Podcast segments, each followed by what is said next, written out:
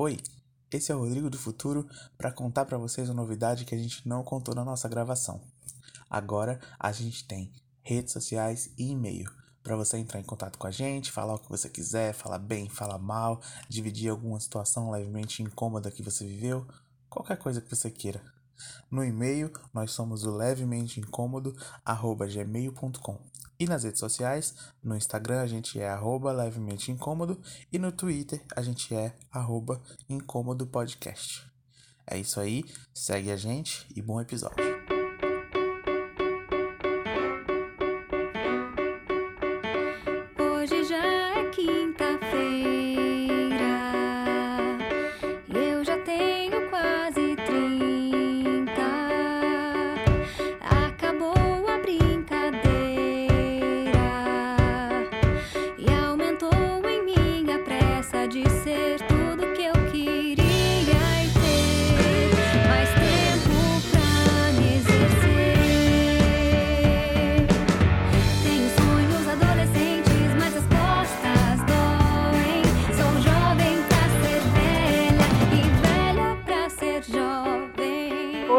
Levemente incômodo, cada vez mais incômodo, mas mesmo assim seja muito bem-vindo ao nosso podcast maravilhoso. Hoje o tema é mais, como eu falei, é mais do que incômodo, porque muita gente sofre com isso. E é um tema diferente de tudo que a gente fez até agora, porque até agora a gente só falou de filme, de série, de documentário, de coisas, de produtos audiovisuais. Hoje a gente vai falar sobre um tema existencial, a crise dos 30.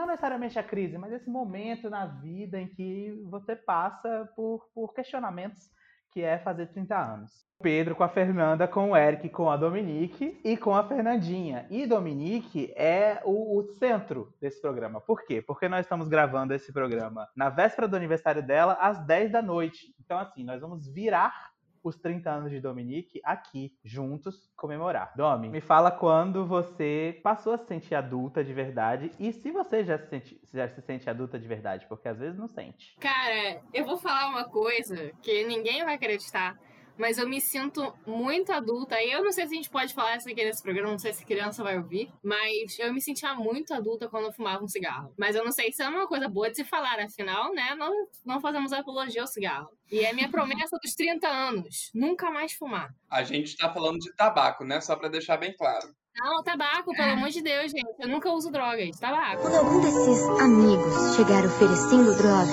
você pega os seus dedinhos e faz assim as drogas. Pegue os seus dedinhos e faça assim pras drogas. As drogas, exatamente. Eu lembro quando eu me mudei, fui morar sozinha, sentei, depois de fazer uma puta de uma faxina, sentei na varanda lá do sétimo andar, de perninha cruzada, acendi o cigarro, olhei assim, falei, puta que pariu. Eu tô fumando cigarro e ninguém vai brigar comigo por causa disso. Passou uns cinco, passou uns cinco ou quatro anos, tem agora o Eric brigando comigo todo santo dia por conta disso. Eu sou contra cigarro, mas eu reconheço que fumar cigarro é uma coisa muito adulta. Mauro, por favor, nos diga se você já se sentiu um adulto de verdade e quando foi que você sentiu que deu esse baque assim, fala o caralho, fudeu. Sim, eu me sinto um adulto de verdade e para mim o, o momento que chegou para mim e falou: "Agora você é adulto, Agora você não apenas pode ser preso, que isso é um clássico dos 18 anos, agora pode ser preso, mas é, isso aí não muda nada. Beber. É, exatamente. O, o grande baque não foi o agora você pode ser preso. O grande baque foi agora o banco pode tomar sua casa. Esse é o, real, o verdadeiro baque da vida adulta. Muito pânico, meu Deus. Pois é. Mas ainda foi antes disso. O, o meu momento adulto mesmo foi quando eu assinei o contrato para alugar um apartamento. E aí eu vi que ali era, tipo, agora sou eu, agora eu sou um homem adulto. Oi, Pedro. Olá. Quando foi que bateu assim a real? Eu acho que nunca bateu, para ser sincero. Eu, em um momento de crise, eu às vezes eu acho que eu nunca passei dos 20 e tem outros momentos em que eu me sinto mais de 30. Então não sei dizer se em algum momento clicou na minha cabeça que eu sou adulto. Eu amo que o Pedro é a primeira pessoa que fala que não se sente adulto, mas ele é a voz mais adulta daqui. 100% desgostoso com a própria vida, entendeu? É, eu acho que a vida é uma merda e eu não me sinto adulto, não. Acho que é como uma questão de conta bancária. Eu, eu sinto que hoje eu tenho a mesma conta bancária que eu tinha há 10 anos atrás, então eu não me sinto mais adulto do que há 10 anos atrás. Porque eu associava ter dinheiro com ser adulto. Que erro! Quem nunca virou pra mãe e falou: Não vejo a hora de fazer 18 anos porque eu vou me sustentar? Risos. Eu lembro que eu falei isso, minha mãe riu da minha cara de um jeito tão cruel. Tão cruel. E minha mãe é super rancorosa e até hoje ela fala: Mas você falou que quando você tivesse 18 anos, eu tô com 31. Tô aqui morando não, na casa da minha mãe. Ô, Fernanda, quanto foi que bateu? Eu me sinto adulta fraude, não adulta de verdade, não. Desde que você fez essa pergunta primeiro, eu tô aqui pensando se eu soube. E aí, pra não dar a mesma resposta que o Pedro, eu acho que talvez um momento que tenha batido um pouco, mas assim, vai e volta, tá? O momento que bateu primeiro, eu já era mais velha também, acho que eu devia ter 26, mas foi quando eu tive que cuidar de criança. Quando parte da minha responsabilidade no trabalho era cuidar de pessoas de 10 a 11 anos e que eu percebi que eu não, sabe, tem, tem ali um negócio sério. Eu sou adulta, eu tenho que ser responsável pelas coisas que eu tô fazendo, pelas entregas e pela vida de outras pessoas. Eu acho que foi meio esse momento. Fernandinha. No meu caso, foi quando eu tava com a minha mãe e aí tava eu e ela conversando sobre o preço das coisas no mercado. Sabe? Tipo, ah, porque eu fui outro dia sair para comprar não sei o que e tava preço tal. A minha mãe, nossa, mas você foi desse mercado, o outro é mais barato, que não sei o que. E tava nessa discussão assim, eu fiquei olhando assim, eu falei, meu Deus. Aí você já saiu do mercado direto pra agência do INSS. não coisa linear. E aí, mas foi nesse momento assim, específico, que eu olhei assim e falei assim, caralho, virei adulta. Eu tô aqui falando com a minha mãe sobre o preço da carne no Guanabara. Na minha cabeça, o Eric já nasceu se sentindo adulto. Não, o Eric é, é o próprio Benjamin Button, porque ele já, ele já nasceu velho. Só que a diferença é que o Eric não fica mais novo com o tempo. Não, ele, fica, ele nasceu velho e ele vai ficando mais velho. Exatamente, ele já na, é, é isso. Esse é o processo de vida do Eric. Defenda-se, Eric, por favor. Eu era uma criança muito criança, inclusive. É verdade, acreditou em Papai Noel até os 15, né? É, porra. Até os 15? Não, até os 15 não, mas até bem tarde, uns 12 anos. Eu contei essa história no primeiro no episódio Ah, tá. piloto lá. Mas, deixa eu pensar. Eu acho isso muito estranho. Porque eu sei que em determinado momento a gente percebe que a gente agora é um, entre aspas, adulto, porque bebe vinho e conversa sobre receita com a mãe, sabe? Mas, nossa, não vai fazer o menor sentido o que eu tô falando. Eu concordo com a Sarah. Sara. A Sarah Scribbles, aqueles quadrinhos webcomics engraçados que ela tem. Que ela tem um livro que a gente tem aqui, a Dominique tem aqui em casa, que chama Adulthood is a Myth.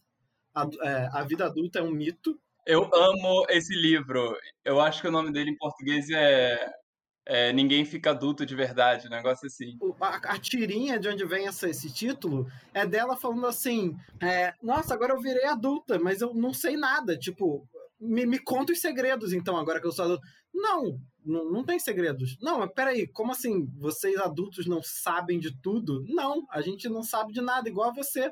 A vida adulta é um mito. E aí ela fica tipo, Uá? E é isso, eu acho que eu tenho essa sensação, assim. Eu acho que o que faz a gente virar adulto é a gente descobrir que todos os outros adultos estão tão perdidos quanto a gente. Eles não têm mais razão do que a gente em absolutamente nada. A única diferença é que eles, é, o adulto tem licença pra fazer merda. Eu tenho uma medida pessoal que define melhor o adulto. A diferença entre uma pessoa que é ou não adulta, ou uma pessoa que é mais ou menos adulta, é a quantidade de contas que ela tem que pagar. Não, mas a- tem gente que ela fica adulta também e ela, e ela é filha de papai ainda. Então não é adulto, é um imbecil. Ah, mas é uma imbecil Mas adulto, tem adultos entendeu? imbecis. É, tem adultos imbecis. Por essa definição, você está levando como adulto o adulto legal, alguém que ao a partir dos 18 anos pode ser julgado como adulto. Eu não tô falando isso, eu tô falando que esse negócio de ser adulto é meio que inventado, sabe? É uma parada que as pessoas mais velhas inventam pros filhos, sabe? A gente é adulto. Você é uma criança. E aí a criança fica pensando assim: nossa, os adultos, eles sabem tudo. Um dia eu vou ser adulto e vão me sustentar. Um dia eu vou ser adulto e eu vou saber todas as respostas. E aí um dia você é adulto e você não sabe nada porque era uma grande mentira. Eu não me sinto nem um pouco adulto. Eu sinto que eu tenho momentos, mas eu só sinto que eu vou ser adulto de verdade quando eu olhar pra uma criança e falar assim. E ela perguntar por que, que eu não posso? Eu falar porque eu não quero.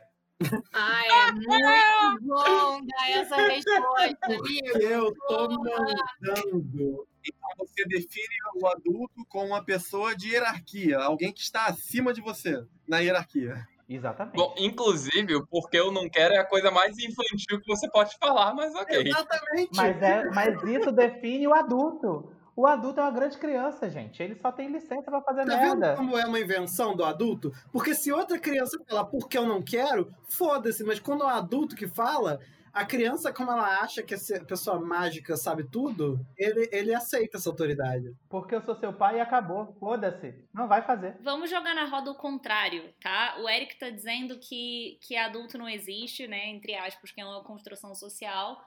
Mas existem vários estudiosos e teóricos que argumentam que o que não existe, na verdade, é criança e infância. Que isso é uma parada totalmente moderna que a gente inventou.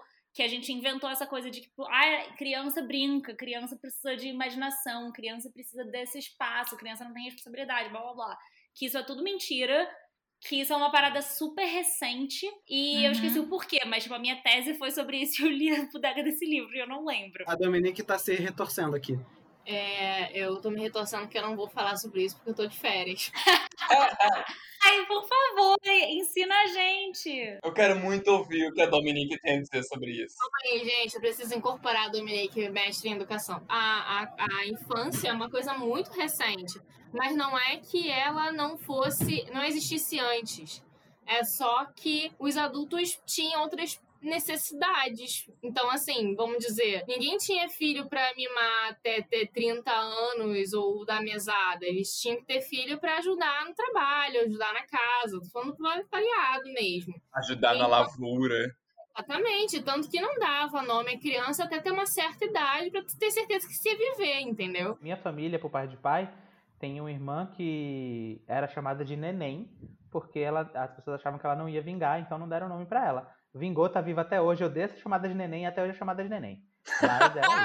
Tem 50 anos e é Neném. Eu amei essa história. A minha bisavó chamava Neném e eu nunca parei pra pensar se era por causa disso. Vou perguntar pra minha mãe. Ela era muito, muito velha quando eu nasci. Dona Neném. Fazer um gancho aqui, né? Porque é um mundo sem vacinas, entendeu? Sem campanhas de vacinação. Por favor, se vacinem.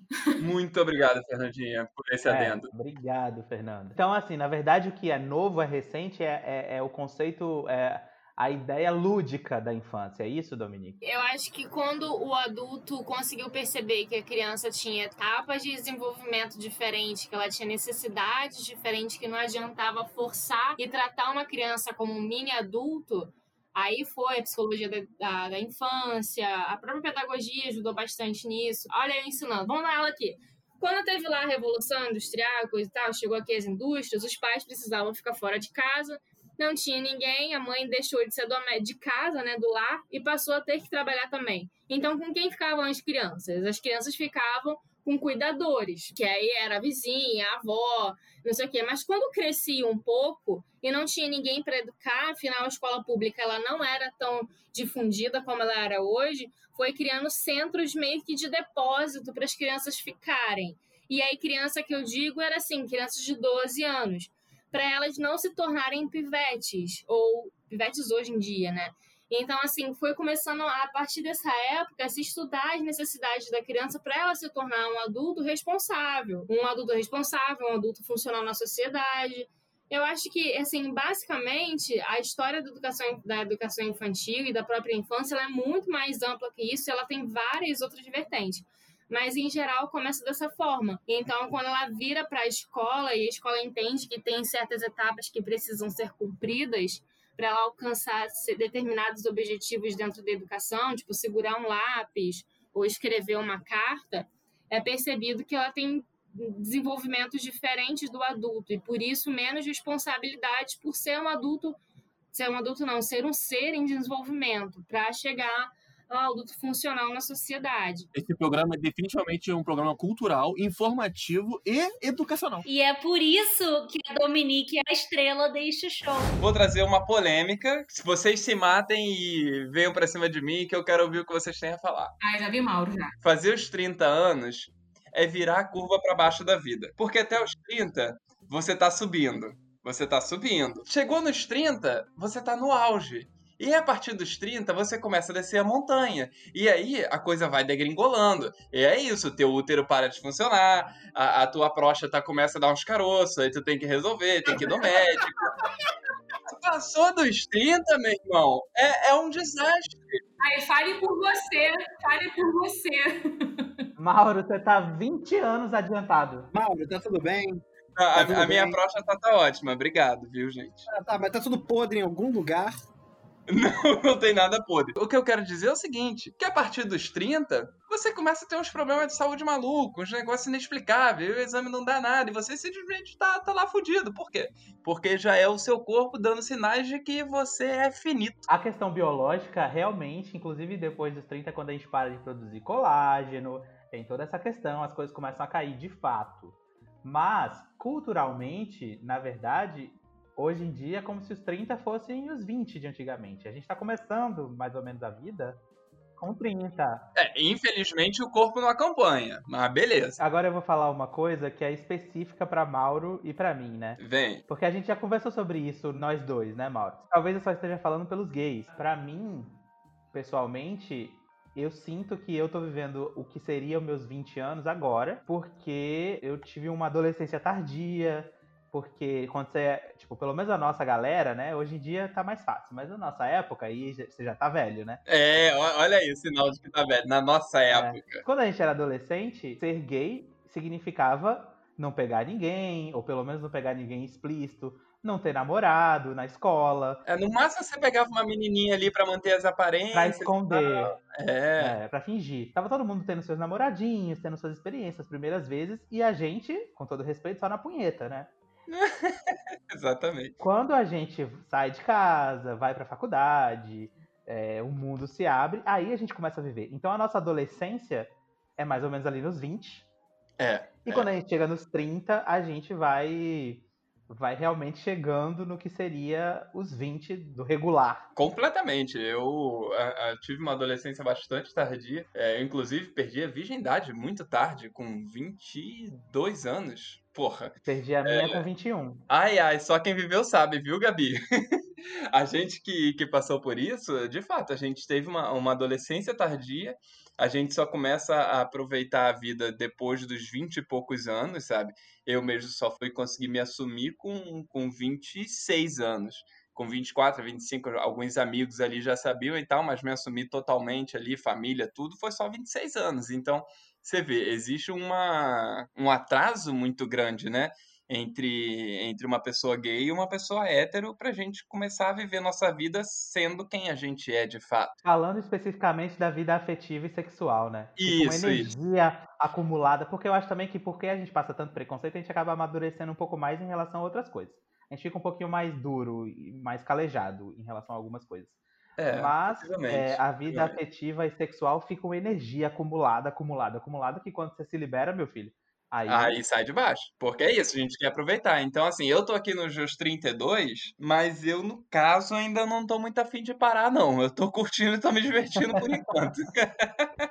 mas não sei se eu tô na adolescência ou se eu tô nos 20 e poucos ainda. Eu também, tô assim, pra mim, é, sossegar não, não, tá, não tá servindo, não. Eu posso até sossegar com uma pessoa que, que segure a onda que vá comigo, entendeu? Tipo, agora, não quero ficar em casa curtindo, não. Quero dar uma passeada. Vamos aproveitar aqui esse, esse tema, que eu quero falar de uma coisa que me aconteceu, nunca me esqueço disso, 2012, eu tava lá com 23 aninhos, indo pra balada, indo na, na Piper, aqui na, na Cinelândia, centro do Rio de Janeiro. A, a Piper é uma festa open bar, né, uma, uma festa gay, open bar, que tem, tem muita POC pobre, e eu gosto muito disso, porque ela dá um público mais diverso. Mas não é esse o assunto. o foco é o seguinte. Tava eu lá na Piper, bebendo e tal, conheci um boyzinho bonitinho. Aí a gente começou a se pegar e tal, aí a gente conversando no meio da noite, ele vai me falar que tinha 30 anos. Bum, joga bom. Porra, eu tinha 23 anos. O cara vai me falar que tinha 30. Eu, porra, com 30 anos, o cara tá numa balada. Com 30 anos eu me vejo indo pra balada. Sabe que no máximo com 25 eu já tô parando com isso. Meu irmão, hoje eu tô aqui com 32 seco pra ir numa balada, porque essa porra dessa pandemia não me deixa. E eu tinha acabado de voltar a sair quando a pandemia começou. Então, assim, ainda tem muita balada pela frente. Então, eu ainda vou ser o tiozão de 35, 36 anos que tá na balada e vai pegar o novinho de 23, se Deus quiser. Que venham os novinhos de 23 que eu gosto, tá? A vida é tão louca que eu, a primeira, o primeiro cara que eu tive, né, a minha primeira experiência sexual, é, eu tinha 21, ele tinha 36. Inclusive hoje a gente é Uau. amiguinho, assim, é. Arrasou, hein, amigo? Ele já vai fazer 50 anos. É muito louco pensar que eu tenho que eu já fiquei com a pessoa que já está para fazer 50 anos. Mas corta para 10 anos depois e tô eu aqui meio que enrabixado por um de 22. Olha aí, o mundo dá voltas. O mundo capota, meu filho. Você em breve será o de 50 anos desse garoto. Exatamente.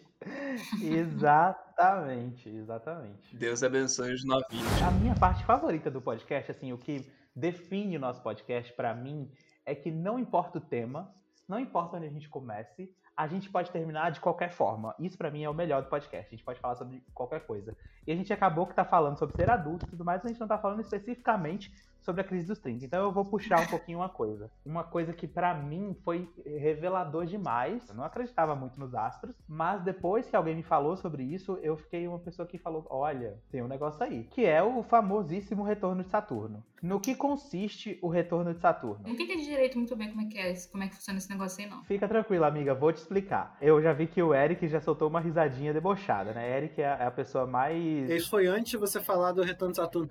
É porque é, é muito coisa de 30 anos começar a se preocupar com astrologia. Eu acho, eu acho que uma, assim, a gente tá falando sobre o que, que marca a vida adulta, né? Mas eu acho que é aquele momento também que a gente fica muito. Assim, a gente com 18 anos, a gente acha que a vida vai se resolver quando a gente chegar, a gente acha que vai se sustentar sozinho. Mas aí quando a gente começa realmente a passar por isso na nossa vida, a gente chega à conclusão que a gente não sabe de porra nenhuma, e como a gente chegou à conclusão também aqui nesse podcast, que ninguém sabe de nada, entendeu? A gente apenas segue a vida. Então a gente precisa de alguém que chegue pra gente e fale assim: olha, você tem que fazer isso desse jeito, naquele dia, naquela hora, pra dar certo, sei lá, ou pra as coisas funcionarem. Porque é isso, eu, eu fico o tempo inteiro me perguntando assim.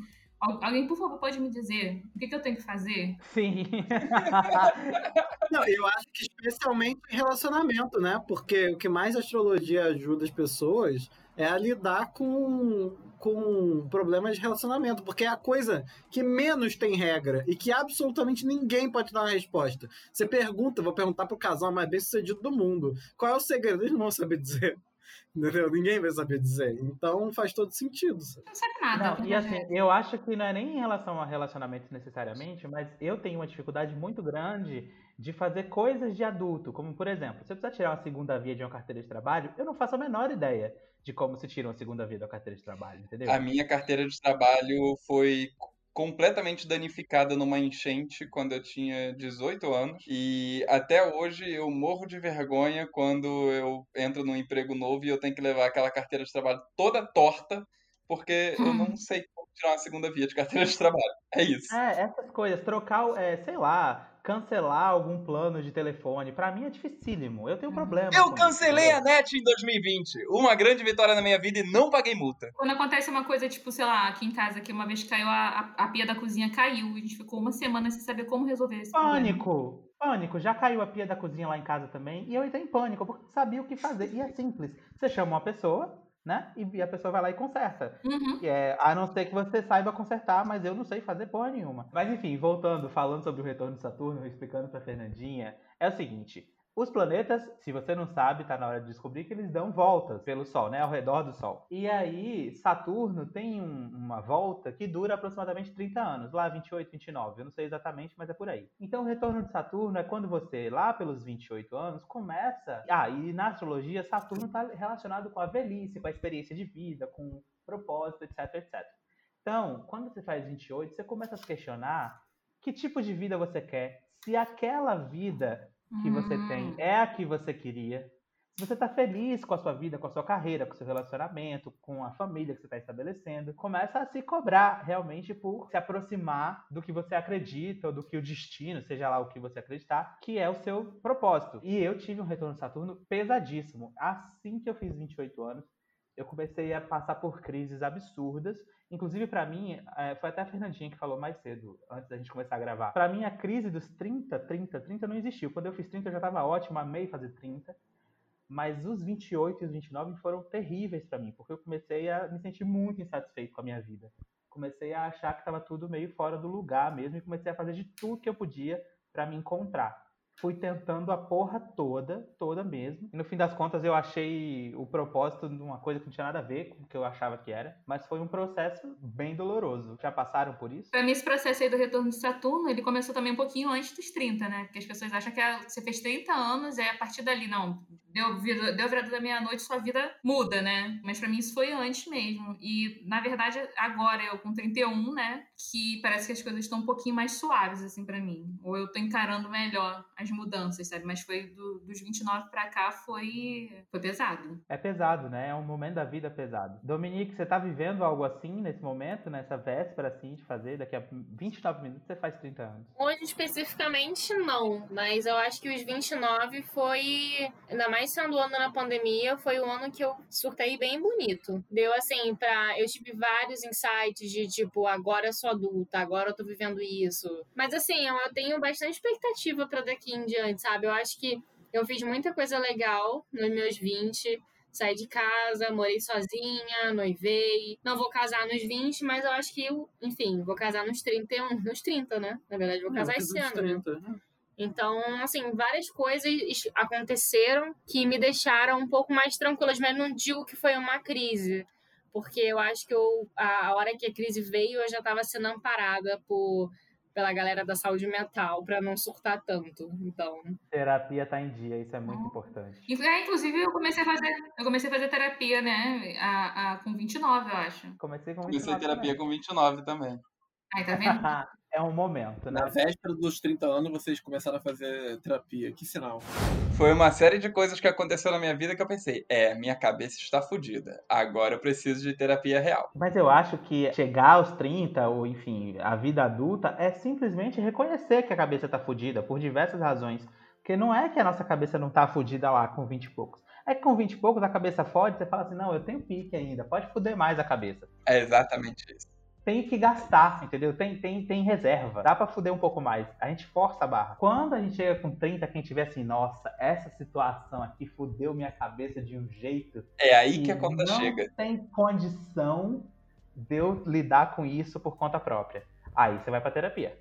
É isso. Inclusive, assim, depois que a gente passa por, por esses momentos de, de turbulência, seja, sei lá, com 29, 30 e a gente tem um vislumbre dessas situações aí que fuderam nossa cabeça num passado recente, a gente tem a oportunidade de olhar e falar assim: não, não vou, não vou fazer isso e tudo bem. Um beijo pra terapia. Façam terapia. Terapia é a melhor coisa do mundo. E para mim é uma parada sem volta. Quando você vê que a terapia tá funcionando, você fica uma pessoa muito diferente, entendeu? Você fica assim, olha, de repente, não, te, não sou mais obrigado a certas coisas. Eu lembro que a Fernanda Young, ela falava que chegou um momento da vida dela que ela sabia que ela tava fazendo merda e ela escolhia fazer merda. Ela sabia exatamente o que ia acontecer depois da merda que ela fizesse. E mesmo assim ela fazia porque ela estava escolhendo a merda que ela ia fazer. A grande questão é que a gente já tem um pouco mais de vocabulário, de, de, de bagagem, para fazer nossas merda e falar assim, opa, tô fazendo essa merda aqui, mas tô fazendo com consciência. Tô bancando a merda, né? É, exatamente. Tem condições de bancar aqui. Exatamente, você tem condições de lidar com aquilo. Você é o dono da sua merda. Exato, você abraça a merda.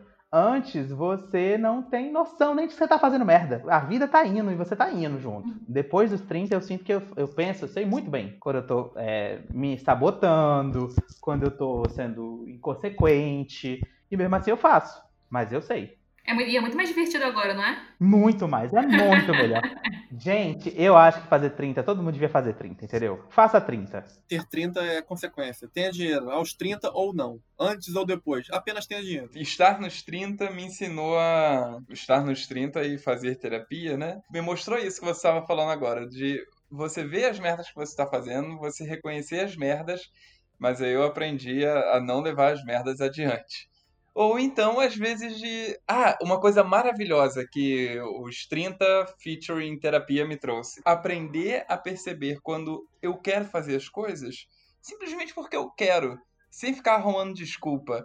É, sabe? Ah, eu quero fazer isso porque isso, e aquilo, não sei o quê, e tentando encontrar razões para poder bancar aquilo que você quer. Tipo, não, você percebe que eu quero fazer isso porque eu quero, porque é o meu desejo, porque vai me deixar satisfeito, então eu vou fazer. Isso é muito bom, isso é muito libertador. Quando você, por exemplo, quer ir num restaurante que é caro e você Uhum. adora aquela comida e você sabe que você não deve comer aquela comida e nem deve comer aquela quantidade. Aí você fica pensando: "Ah, mas eu vou comer isso porque essa semana eu trabalhei muito". Não, eu vou comer porque eu quero, porque eu gosto, que eu quero encher a minha barriga dessa dessa cebola inteira que eu vou comer no Outback. É isso, é esse tipo de coisa. Sim, é muito isso. É porque, é porque eu sou minha mãe e acabou. Exatamente, exatamente. Eu vou tomar o sorvete antes de almoçar, por quê? Porque eu quero. Porque não almoçar o sorvete, né? É inclusive isso. Meu amigo, eu tô na internet desde que se baixava coisa no casar. Meu irmão, eu fui treinado na guerra. Tu tá achando que já que eu já nasci da época do streaming? Falou verdadeiramente como uma pessoa de mais de 30 anos. Aí você procurava, você baixava e chegava outra música. Não era o que você clicou. Queimar CD, fazer uma coletânea e e você grava tudo no CD. Nossa, muito bom. Eu gravava muito CD, gravava muito CD. Aí eu fazia temática do CD, era muito bom. As coletâneas aleatórias dos caras que vendiam CD pirata. Eu sei do que a Fernandinha tá falando, eu amava esses CDs, na verdade, porque só tinha hit. Era só música boa, mas não tinha o menor sentido. É, caraca, é, tipo, eles, eles, sei lá, pegavam músicas aleatórias assim, ah, um CD de rock, um CD de pagode, um CD de, de funk, alguma coisa assim. E era uma escolha aleatória, mas eram, eram, era tipo assim, músicas boas. Era o dono ali da banquinha que fazia a coletânea ele mesmo, entendeu? E era uma raridade, assim, só você tinha. E era um produto limitado, sabe? O cara tinha feito 10 cópias só. É isso, artesanal. É, é o trabalho ali do, do cara lá, da- do artista da periferia do Rio de A Janeiro. curadoria, é um trabalho de curadoria. Isso que é pirataria, não é copiar. e Isso é pirataria. Tinha capa, tinha aquela arte da- de, Uhum. de que você vira e tinha, tipo, o nome da música, entendeu? Tinha todo um trabalho. Sim. Não era só queimar um disco. Tá de 10 a 0 no Summer Electro Hits. Cara, fala mal do Summer Electro Hits, não. Não, fala bem. mal do Summer Electro Hits, não. Summer Electro Hits 2. O verão vai ferver.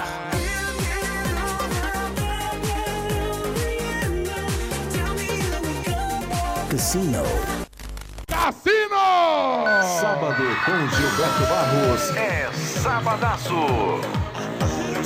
Aê, Cassinão! Can't get over! Vai, DJ!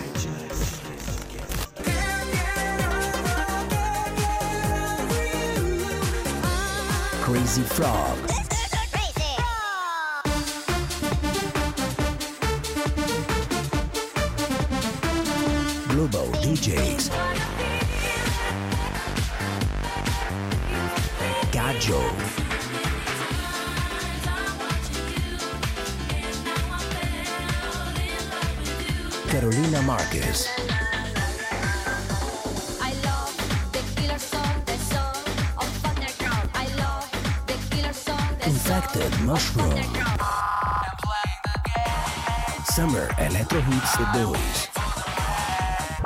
Já à venda. Caraca, eu não falei mal de nada. Mas a coletânea, mas a coletânea do- das banquinhas de, de CD pirata de Bangu tá de 10 a 0 mesmo no Summer Electro Hit. Desculpa aí, galera. Um beijo pra Bangu. A gente tem que entrar nesse assunto como o Pedro. Peraí, deixa eu introduzir o assunto. Olá, vamos falar agora de como o Pedro é um maluco. Porque esse doido fica dizendo há anos que quem tem mais de 30 é coroa. Já conta como coroa. Coroa é velho, Pedro. Coroa a pessoa que tem cabelo branco. Não sou eu que faço as regras, Eric. Do 0 aos 10 anos, você é uma criança. Dos 10 aos 20, você é um adolescente. Dos 20 ao 30, você é um adulto. E, e dos 30 em seguinte, você é coroa. Como assim? Aqui a maioria, curiosamente, eu, realmente isso é um sinal dos tempos. Nós estamos todos velhos. A maioria dos que estão aqui já fizeram 30. Acho que só Fernanda e Eric não fizeram ainda, não é isso? É verdade. Por isso que a gente é criança ainda. O que, que os dois que não fizeram 30 anos esperam da vida após 30 anos? Vocês esperam grandes mudanças? Essa pergunta foi feita num momento muito inoportuno da minha vida, onde tá tudo mudando. Então, assim, que só, o que eu- só o que eu espero é tranquilidade. A verdade verdadeira é que eu tô muito cansada dessa vida de ser jovem. Eu quero criar raízes, ficar em um lugar, crescer. É isso, eu quero ser adulto. E você, Eric? Eu acho que eu passei por essas crises antes, no meio dos 20, e não no- nos 30, sabe? Porque você é velho, Porque, realmente. é, você é o velho do grupo, Eric. Você já, já tem 72 anos. Olha só, vocês respeitem os mais velhos, tá? Não, peraí, agora, agora, agora vocês vão. Deu meia-noite, caralho! Aqui ainda faltam dois minutos, mas parabéns pra você. Tudo sem sincronia. Querida, muita felicidade.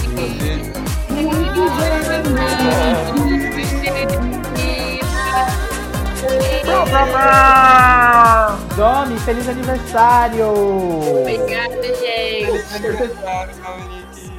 Estamos aqui com o Dominique, que fe- teve, fez 30 anos agora, ao vivo. Eu tô morrendo de sono, porque acordei 5h40 da manhã por zero motivos. Ou seja, os 30 chegou. Chegou com força, chegou com força. A gente cria muito uma ideia de que em determinado momento da vida a gente chegou ali e meio que acabou. É um pouco aquela ideia também de que a gente, quando a gente está no colégio, a gente pensa assim. Ah, quando eu sair daqui, né? Quando eu fizer 18 anos, passar no vestibular e qualquer coisa do tipo, parece que acabou, né? Parece que, porque encerrou aquele ciclo, que, a- que acabou. Não, e agora vai ter uma linha chamada carreira que você vai seguir certinho até você morrer. É, é, daqui pra frente é só estabilidade. E a gente percebe que dali pra frente é que a coisa vai começar a, a ficar escrota mesmo. E o que eu descobri, e acho que é a grande questão de tudo que a gente falou, de tipo, abraçar a merda, etc, etc, que eu descobri com 30 anos é que na verdade é isso. Fazer 30 anos não significa que acabou nada, que estabilizou nada. Significa que tudo continua a mesma zona, mas você consegue dançar naquela zona ali de certa forma. Mas é totalmente imprevisível. O que eu aprendi depois dos 30 é que eu não tenho controle de porra nenhuma e tá tudo bem. Eu acho que a gente pode terminar assim falando, olha só, gente, eu acho que assim, tá tudo bem. Entendeu? Tá tudo bem, tá de boa aí. Se não tá, vai ficar. É. Entendeu? E se não ficar, vai morrer. Aí também vai acabar o problema. Eu acho que vai ficar tudo bem sim. Vamos deixar essa mensagem otimista pra Dominique, que tá fazendo 30 anos. A vida só tá começando. A partir de agora, é, continua a mesma zona, mas você vai ter um pouco mais de swag pra lidar com, a- com, com o que acontecer. Uma, uma questão que não tem nada a ver com o que a gente tá falando, mas tem tudo a ver porque é bem profundo. É que o Rodrigo falou que fica tudo bem. E aí eu me lembrei que nesse final de semana eu assisti The Voice Plus, ou seja, The Voice para pessoas acima de 60, 65 anos, não sei, senhores de idade. Sim. E a senhora cantou Fica Tudo Bem. E eu queria bater palma, que era incrível. Nunca é tarde pra se reinventar e pra recomeçar. E se vocês não assistiram essa moça, vão atrás. Então tá pronto. Sobe essa música aí e a gente termina o programa. Se despeçam, crianças. Tchau, feliz aniversário, Dominique. Feliz aniversário, Dominique! Obrigada, obrigada. Tchau. Tchau.